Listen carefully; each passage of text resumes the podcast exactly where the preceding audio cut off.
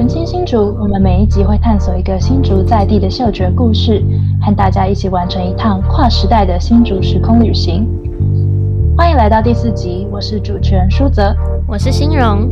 那由于上一集反应热烈，所以今天我们又找了喜欢往海边跑的朋友洪翔，还有选区涵盖南寮的新竹市议员李延惠李议员，一起来聊聊南寮渔港。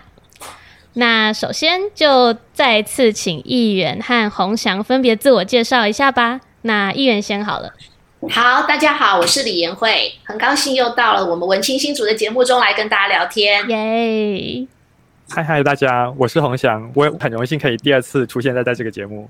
好，那有没有办法请议员跟洪翔，就是简单讲一下，你觉得自己日常生活中最常用的感官是什么，或是最敏感的感官是什么？我先讲吗？好啊，好，我先讲。呃，我觉得我最常用的，嗯，应该是眼睛吧。眼睛应该是眼睛，对。因为工作的关系，所以其实每天都要阅读大量的资讯，所以用电脑的时间、用手机的时间啊，还有呃看资料的时间，其实都蛮多的。嗯，所以眼睛对我来讲最重要。像最近老花眼了，就觉得有点吃力。哎呀，没有这题外话。那洪翔呢？那我的话应该是耳朵。耳朵怎么说？嗯，因为像是其实最近不是大家都要远距上课吗？嗯，那其实不管是平常的上课，上网找一些影片相关的资料，或者是转费看剧的时候，其实我觉得很多时候听那个感觉也很重要。嗯，确实。那你有印象最深刻的听觉体验吗？呃，印象最深刻的听觉体验吗？对啊。呃。就因为你刚刚说可能会听出一些情绪啊，或者是一些其他资讯，那你觉得有没有什么例子是你觉得最有感觉的？呃，最近最有感觉的话，应该就像是因为我们平常面对面大家交流的时候是没有延迟的，嗯，那其实在线上上课，很多时候会有听到周围一些老师在反映说，他自己讲话在失去了学生最及时当下的反馈，那也许是课堂上讲的一个笑话。那或者说他问的问题，在失去课堂的那种实体环境的时候，那当下所得到的感觉，我觉得跟以往的实体的教室就是一个很不一样的感觉。那这是我最近的一个比较大的体悟。哦，原来对啊，因为像我们现在疫情，然后像我们这一集 podcast 也是大家都全远端在录，大家都在不同的环境用视讯这样尝试，所以也是蛮好玩的。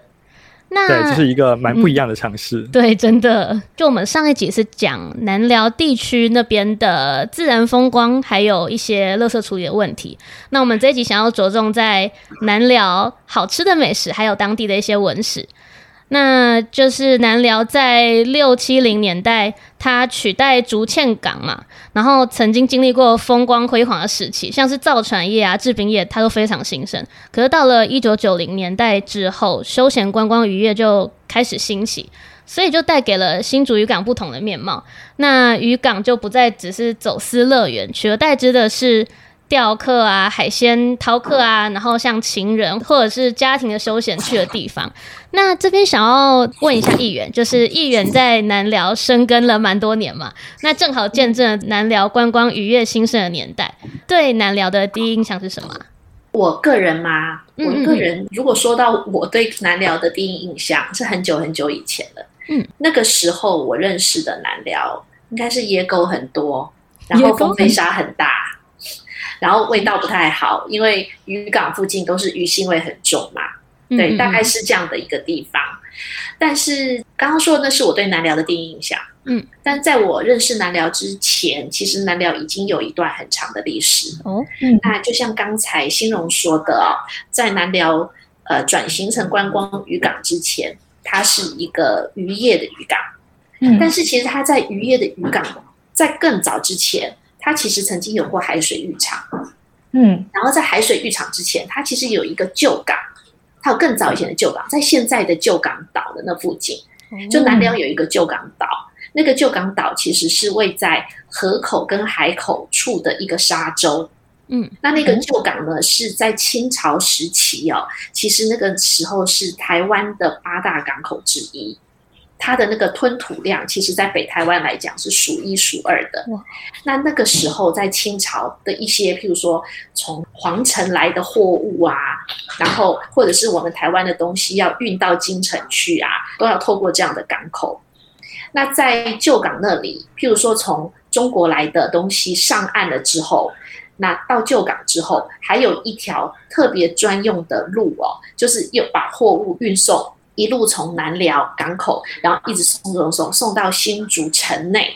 那他走的呢那段路径，就是叫做后来在这个康朗地区南寮的康乐里附近，叫做康朗地区，有一段有小火车，不知道大家有没有去坐过？那个康朗小火车，现在还有吗？想现在还有，那个就是那个就是后来去复旧的那一段路，其实就是以前的货物上港口之后要进城的路线，然后他把它改成小火车，呃，小小的，不是真正的火车，但是它是透过有点像是驿站，它叫做驿马车。好，大家有兴趣可以去坐坐看，其实还蛮好玩的。走东大路，然后一直到北门街，再从北门街转进到城内。所以北门街从清朝时期就非常的热闹，就是因为从外地的港口进来的这些货物都会走这样的路线，一直从外面送到市中心。所以南寮的历史其实是很久远的，从那个时候就开始讲。那在我们的这个现在的新竹渔港还没有设之前，南寮其实。在很古老的，呃，因为那段时期连我都没有接触过，所以我没有经历过，所以我只能够讲这个奇老的传说，就是是有海水浴场的，嗯。嗯，大概在现在靠近港口的防风林那一片，其实是以前的海水浴场，所以以前海水浴场是可以玩水，然后有沙子，嗯，那后来因为把它改造成港口的关系，那改造成港口你就知道这个呃南寮渔港，如果你从空照图看下去的话，它有一个南堤跟北堤。就伸出去很长，好，那南堤跟北堤就阻断了洋流带来的沙子，它会阻隔在南堤跟北堤的外侧，所以后来海水浴场就没有了，因为已经没有沙子了。嗯，对，是因为这个原因。那在南寮渔港后期，像最近这几年要改造成亲子沙滩，有一段时间要做亲子沙滩。就是因为当地人一直有这样的声音，希望能够恢复早期南寮海水浴场的那时候，大家觉得很好玩，然后很幸福的那个童年回忆的画面。对，那当然后来我们亲子沙滩做的小小一块啦，大概就在现在游乐中心前面那一小块哦。因为考虑到一些工程的困难，还有种种因素等等，但是这正是南寮历史的一部分。那我讲到现在为止，其实都还没有讲到你要问的那个 造船跟制冰业，对不对？所以，我应该继续讲下去吗？还是要先让洪翔讲一下？呃，我觉得应该可以先继续。我现在继续讲下去。好，对对对。那刚刚讲到的是，在一开始作为朝廷的商用港，然后之后呢有海水浴场。那之后呢，新竹渔港设立了之后，它一开始就是渔业用。那渔业用呢，有一段时间，南寮是北台湾很重要的一个渔货的来源和一个产区。那除了渔获之外啊，其实南寮它有地利之便。其实我们在新竹早期很常讨论的一个话题，你们都很年轻哦，所以可能没有经历过。就是有一些人他一直很想要在南寮跟这个中国大陆的福建平潭两地的海底挖一条隧道，啊，有个海底隧道，因为呢，这是台湾。跟中国大陆距离最近的一个点，嗯，所以我们新竹的南寮其实有这样优越的地理位置，我们跟中国大陆是最近的点，所以中国大陆一直有这样子的民间的声音，想说挖一条海底隧道，这样以后要过来就很方便，然后我们要过去很方便。那当然基于国防安全的理由，我个人是很反对的啦。我觉得这样子的提议跟这样子的事情，如果真的发生的话，会非常非常的危险。但是我为什么要讲这海底隧道呢？就是因为海底隧道的提议就是来自于两地的距离很近嘛。那因为两地的距离很近，所以有一段时间，其实南寮渔港外面它的走私是非常猖獗的。那所谓的走私啊，大家第一个反应想到可能会觉得那个是非法的，好，然后那个是不被政府允许的。那确实当时的气氛是不在法令的容许的范围之下。但是我们现在讲的是历史嘛，那历史是不能够造假，也不能回避的，所以我还是要把当时真实的情况稍微跟年轻的朋友描述一下。就虽然呢，政府有规定不能走私，可是实际上有很多的民间物资的确是透过这样子非正式的商业管道来进行交换。那所以他们可能会选择在南寮，就是台湾跟中国的中间。海峡中线的部分，就两边的渔船就开到中间去，然后就交换。那交换的货品当然就可能有很多种啊，譬如说渔货啊，那或者是酒啊，然后或者是可能看那个时候台湾缺什么东西，然后刚好中国有，然后有价差的，他们都会交换。那有一阵子是走私非常猖獗的时期，也因为这个原因，所以其实南辽有非常多的有钱人，因为走私其实。带来了大量的财富，那有很长的一段时间，其实呃财富迅速的累积，所以现在南辽人呐，外表看起来好像很朴实无华哦，有人说很简单，穿着 T 恤跟这个夹脚拖在路上走来走去，可是呢，大家绝对不能够小看他们，他们其实都参标啊，哇，都是好像盖楼的，好，所以很有实力的哈，其实是后台。蛮雄厚的新竹市的大安区，这是南辽这个整个的历史。那你现在去问南辽老一辈的这个耆老们，其实他们都知道。那因为后来呢，走私被这个政府当然当然当然都知道啦，只是说越管越严格，然后法令上就完全禁止不允许。然后再加上后来走私渐渐的没有利润哦，因为早期没有开放三通，连小三通都没有。所以会透过走私的方式交换一些货品，但是后来渐渐有三通了，我们跟中国大陆有其他的管道可以往来了，所以走私也渐渐渐渐的就越来越少啊。然后现在这样的行为基本上已经算是比较少了啦。然后利润也不像以前过去当初利润高到大家愿意为了这个可以得到的利益而去冒险，这样。嗯，也就是南辽走私的故事。议员刚才说的那个走私大概是什么时候的事啊？嗯，应该我想三十年前可能还有，三十年前这么近，二三十年前应该是最厉害的时候。哦，那后来当然是因为它不会是说某一天之后就完全没有了，嗯，它是渐渐渐渐的比较少了。嗯，对，大家会对照我们那个小三通或三通开放的那段时间，对，大概的情况是这样。嗯，原来，那我要继续讲了？还是应该红翔讲一下？那哎，我们让红翔讲个话吧。对，那刚刚说对于南寮渔港的第一印象嘛，那红翔是什么？呃，你说南寮的第一印象吗？对啊。呃，从前从前有一个人叫小蔡，然后他就被拐走了。好哦，这有没有很难聊？嗯，真的很难聊的。我是在上大学之后，我才真的第一次去去到南寮。之前其实以前听到难聊，真的都只是文字上或者是这种冷笑话中才会出现的。所以你之前很好聊。谢谢。好，可以继续。那为什么端叫小菜的人会被端走啊？被端走不是应该是小菜吗？不是有个人叫小菜吗？对啊。呃，所以我真的第一次上大学之后开始去南寮，是从十七公里海岸线那边。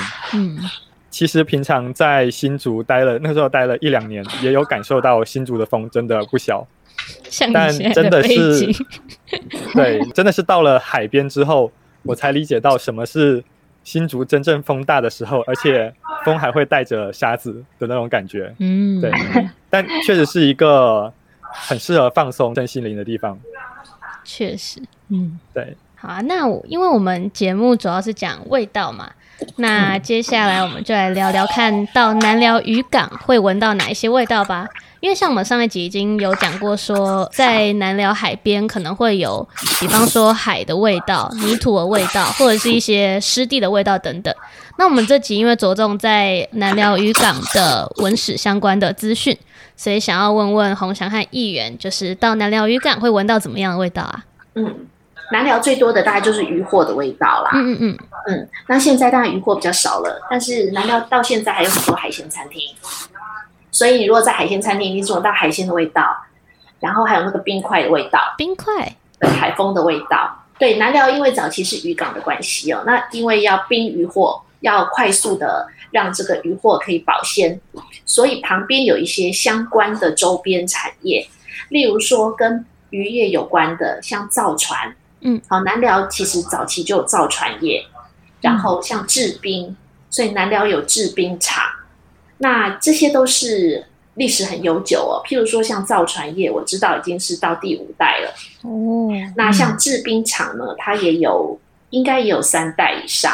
那制冰厂到现在都还在。那这个造船厂呢，呃，可能现在也还在，有一家谢家造船厂哦，嗯，就在这个新竹的渔人码头餐厅的旁边。那他们家其实就是以前就是造船的。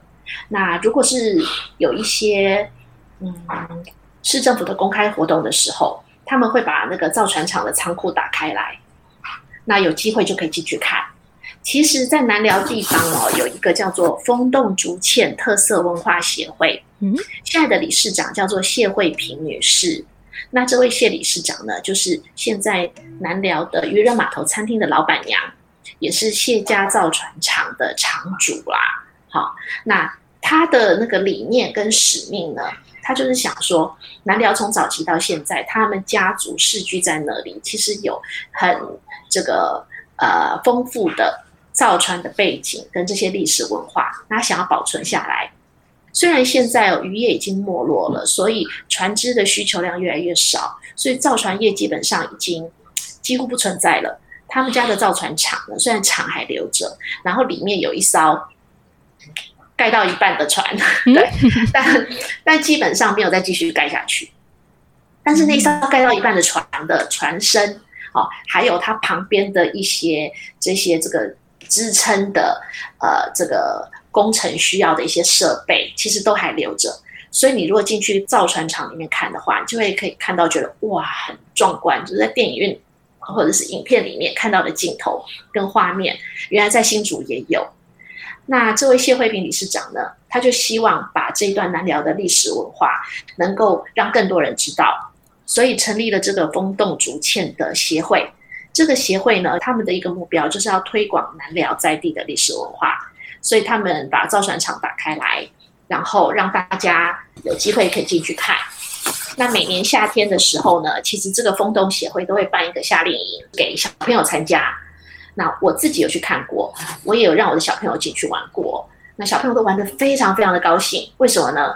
我解释给大家听哦，就是讲这个夏令营的故事，大家不要以为是离题了。其实讲完夏令营之后，就把难聊的味道都讲完了。哦，真的吗？呃。夏令营可能两天的时间，那两天的时间吃的就是南寮的海产，好，譬如他中午他们吃简单的合菜跟做菜，可是都是南寮当地那个时候最盛产的东西。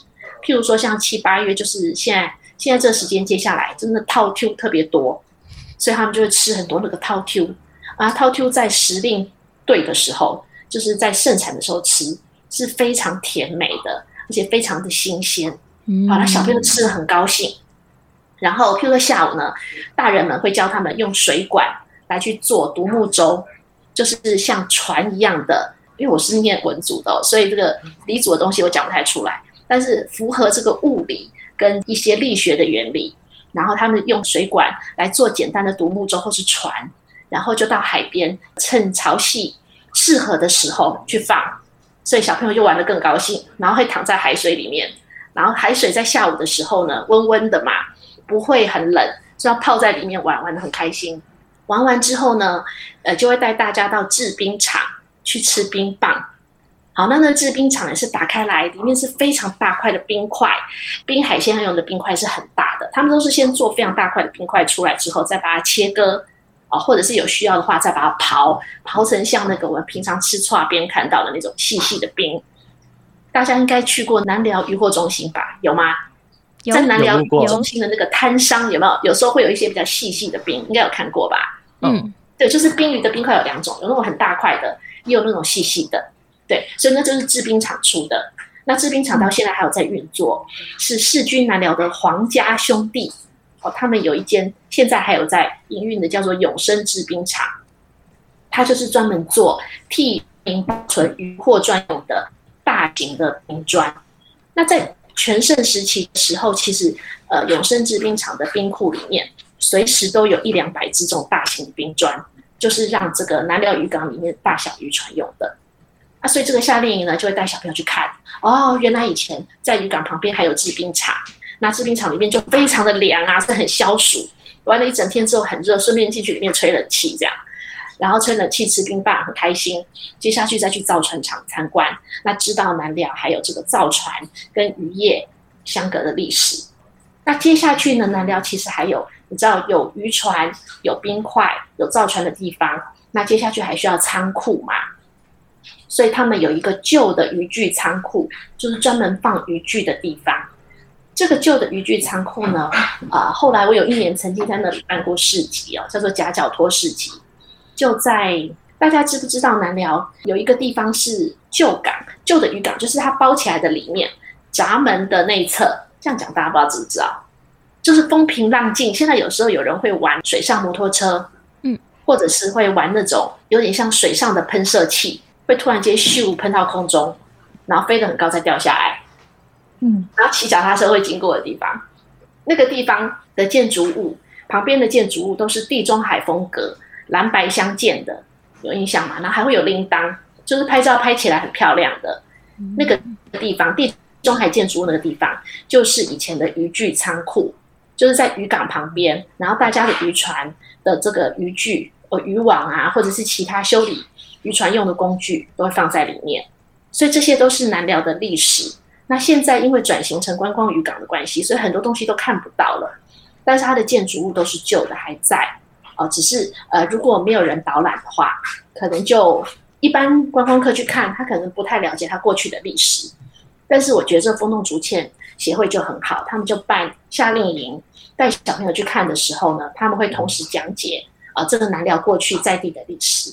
然后就可以让大家更深入的了解，下次你再看到的时候，你就会有不一样的感觉，因为你会想到说，哦，原来这这些地方以前曾经发生过一些事情，那你感受到的、你体会到的，跟你闻到的味道可能就不太一样了。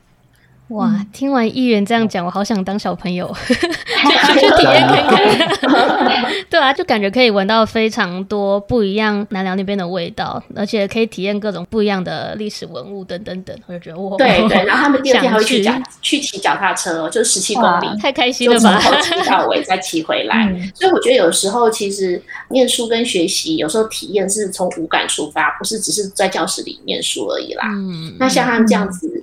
让这个都会里面的小朋友，其实，在渔港长大的孩子，我觉得也很幸福，就从小可以感受到，或是可以亲身去经验到这个环境，还有渔港教他们的东西，我觉得不会输给在都市里的小孩。嗯嗯。OK，那我们刚刚聊了这么多南寮渔港的相关的味道，还有它的文化等等。哎，那想要问一下洪翔，就是觉得和曾经去过其他港口的味道有怎么样的不一样啊？哦，曾经去过的港口，对啊，因为像你是你是台中人嘛，然后对我是你在台北跟好像是台南也有待过是吗？对，我是台中人，那我就稍微讲一下新竹的南寮渔港跟台北、台南还有花莲的一些差异好了。北中南东。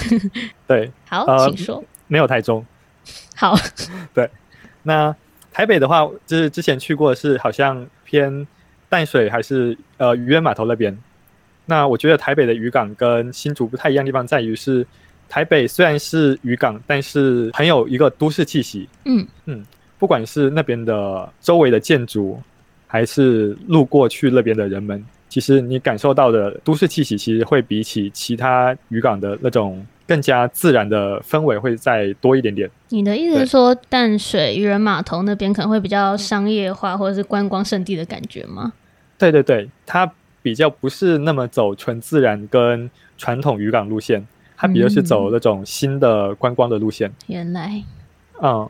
台南跟花莲的话，我觉得刚好就是可以作为台湾这个地方还蛮特别的一个比较，因为台南那一块大概是沙岸，嗯，所以那边的海港其实空气中的沙的味道其实会稍微多一点点。空气中都是糖。嗯，就是你的空气比起你沿岸海浪拍打上来，你的浪花几乎都只有带上来浪花的水滴，但是在沙岸的海边，其实你除了水滴外，你还还会有空气中很多的细细的沙子的颗粒。嗯，那你两边其实闻起来的味道会不太一样。那当然，一个东边一个西边嘛，那就是一个很适合配日出，然后一个很适合配日落。对我觉得就是在海边看日出日落都是一个非常很美很浪漫的一个体验。romantic。那我想问一下议员，就是听议员刚才讲南寮这么多丰富的历史，那在这二十年，尤其是议员生跟南寮那么久嘛，有没有看到什么重大的发展上的转变，或者是这边的人或者是景点有没有什么大的转变？嗯，跟二十年前比起来，最大不一样就是哦，现在野狗少很多。早期南寮地区野狗非常多，而且蛇也非常多。狗啊，就以前的饲主跟现在观念比较不一样，以前都会乱丢嘛，就不想养就弃养，就丢到南寮去，他们就在野外繁殖，所以野狗就越来越多。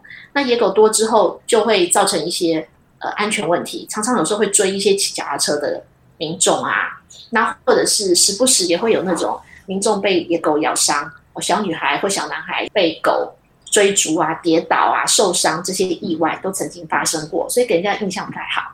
那南寮早期也比较阴暗，哦，尤其是渔港入夜以后，其实都没有照明设施，所以很容易变成这个犯罪的温床。那大家在天黑之后，基本上不太敢到那个地方去。那但这几年变化很大啦。第一个当然是市政府花了很多钱，过去几年大概花了十五亿以上哦，在改造南寮。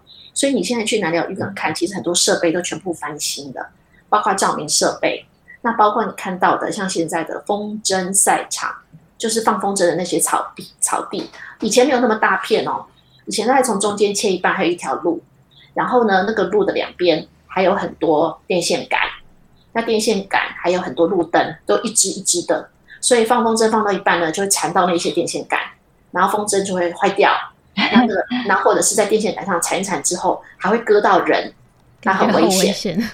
对，那这些东西我也都曾经反映过，提出质询过。后来南寮渔港，你们现在可以看到的，就是所有的电线设施其实都是下地了，就它现在还是有电，但是它电从哪里来？就是它的设备全部都下地，现在都藏在地下。哦，那这就可以避免掉盐化哦，因为呃南寮是海边嘛，所以它的空气盐分比较重，所以它如果是暴露在外的设施，像电线、电线杆啊、电箱等等，它的使用寿命其实都比一般市区其他地区的电力设备都还要再快很多，就会坏掉哦，因为它在海边会盐化，所以我们下地之后就可以避免掉这样子的问题。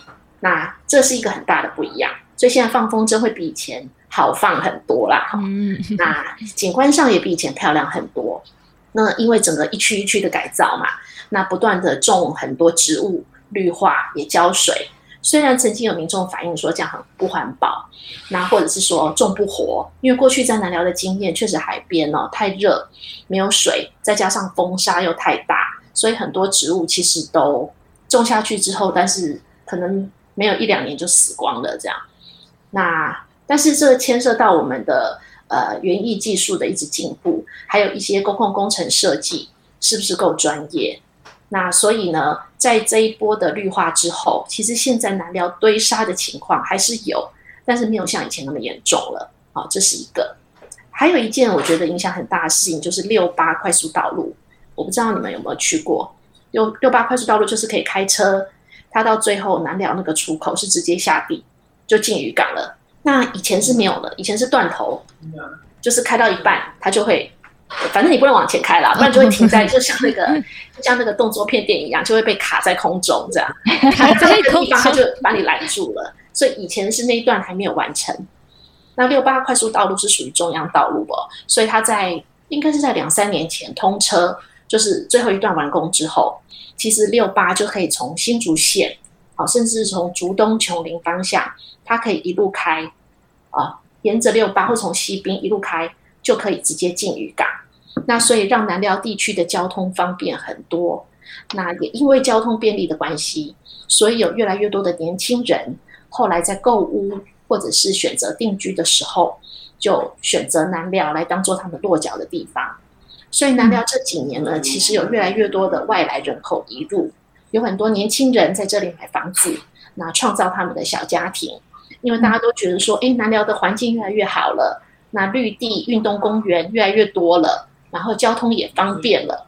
所以下一个阶段呢，我自己想做的，那我也觉得大家可以一起来努力的，就是把南寮地区的文教哦文教水准再进一步提升。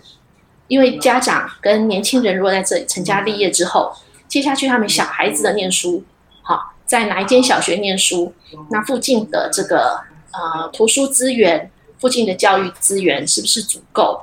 那这个就会呃影响到未来南寮地区的发展。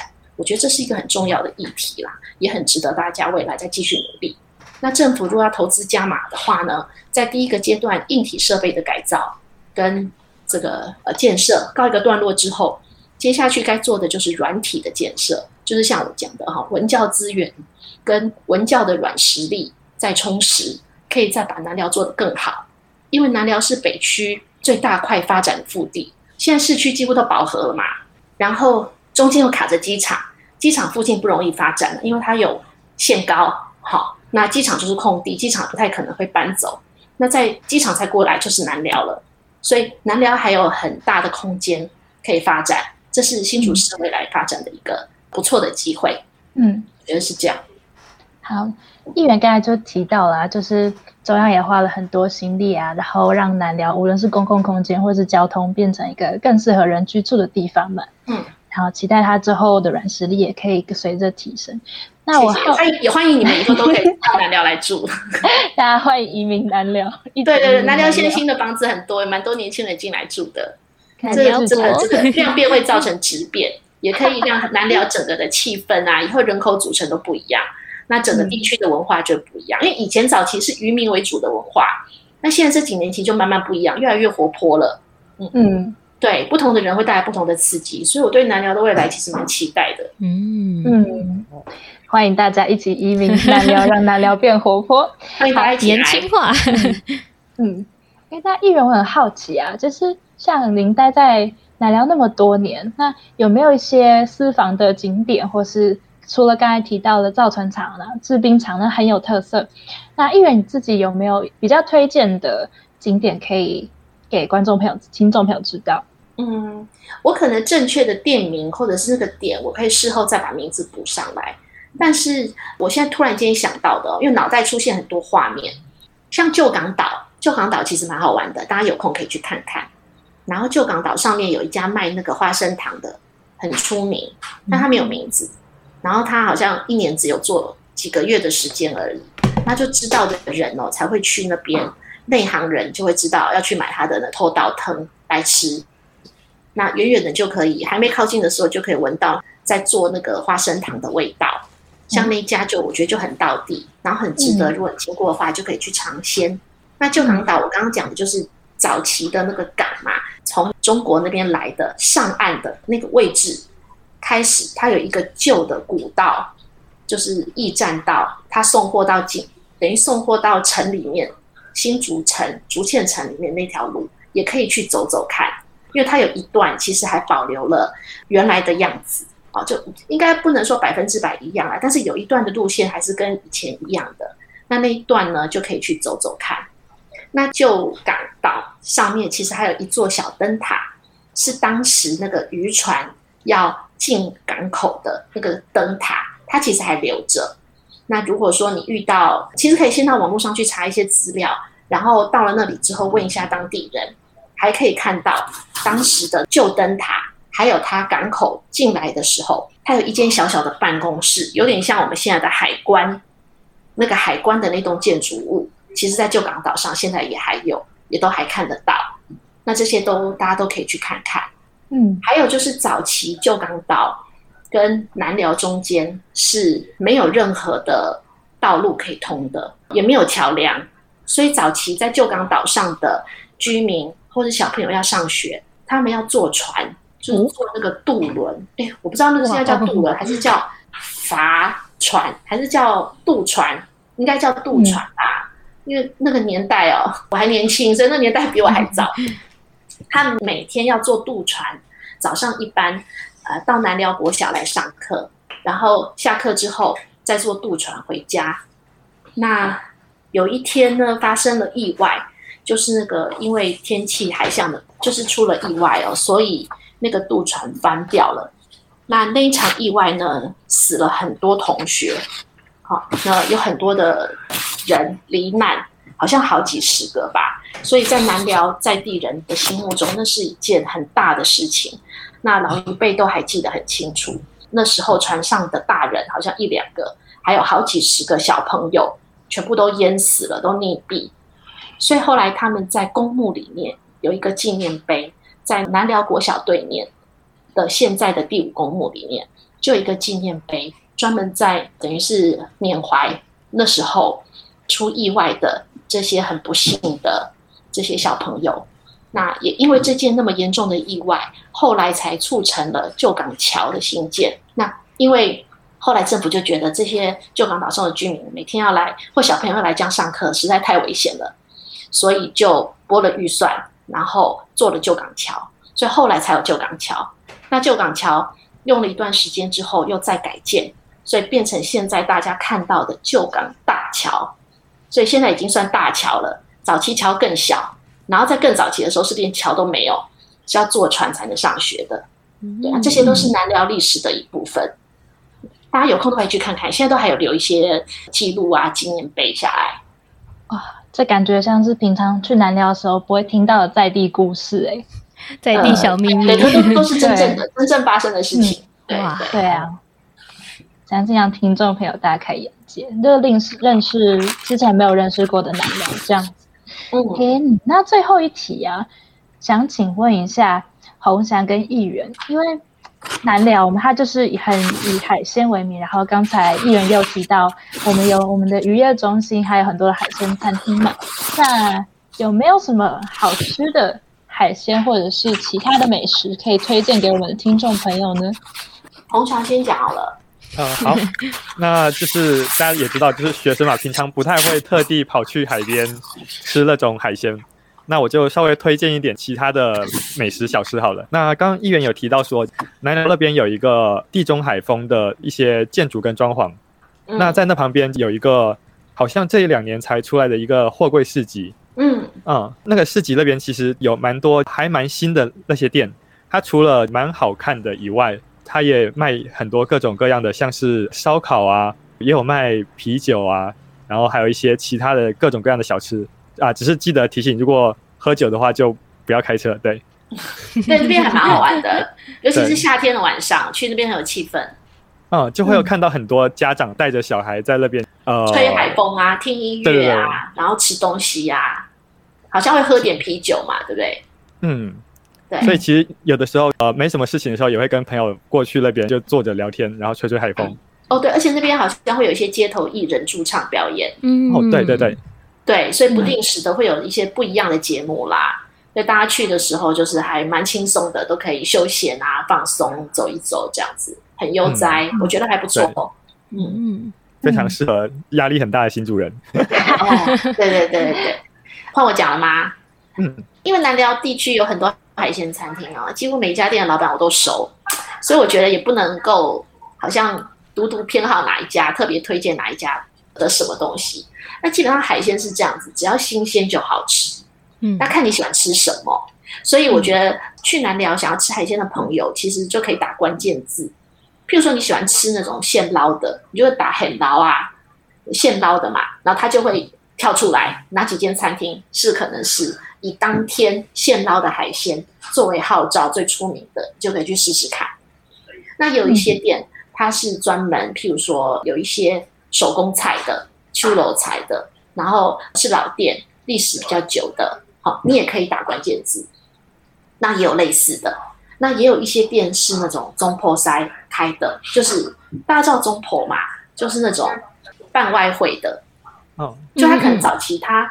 一开始的时候还没有那么多钱，不是开餐厅，他就只有一套厨房设备而已，所以他就带着走，然后哪里要呃需要请客的时候，他就去人家家里煮给人家吃，或者是去庙口，呃，譬如说庙庙常会办拜拜会有活动，然后之后有工作人员要吃，譬如说五桌、三桌，或有的时候十桌更多桌，然后就会有一些总铺，他就是总铺师，他就会带着工作人员在旁边煮，用很大的锅子。跟他自己的设备瓦斯炉煮，煮了之后直接上菜，就是我们说的流水席啦。对，我不知道你们有没有吃过。那有一些一开始是中婆出身的，他们的手艺都很好，后来就自己开餐厅，在南寮地区也很有名，大家也可以去试试看。那也有专门配配酒的下酒菜很出名的，呃，给大家周末的时候可以放松啊，去喝喝小酒，然后吃吃下酒菜料理的餐厅也有。那这些其实，在网络上只要搜寻关键字都可以找得到。哦，南寮可以去很多次啦，而且每次都玩不一样的东西。哇，那感觉就是在南寮生活是非常 chill，然后又非常有各式各样无感体验的。哦，对，而且南寮在在刚刚那个洪祥说的那个货柜市集的附近，就是在渔港的旁边，有一家很出名的卖披萨的披萨窑烤披萨。对，那家披萨也开蛮久了，然后也非常的有特色，很出名。大家有空也可以去看看。哦，好啊。那如果听众朋友对于南寮有任何疑问，然后想要去体验看看的，欢迎都跟我们说。然后也非常欢迎大家到南寮当地去体验看看各式各样不一样的体验。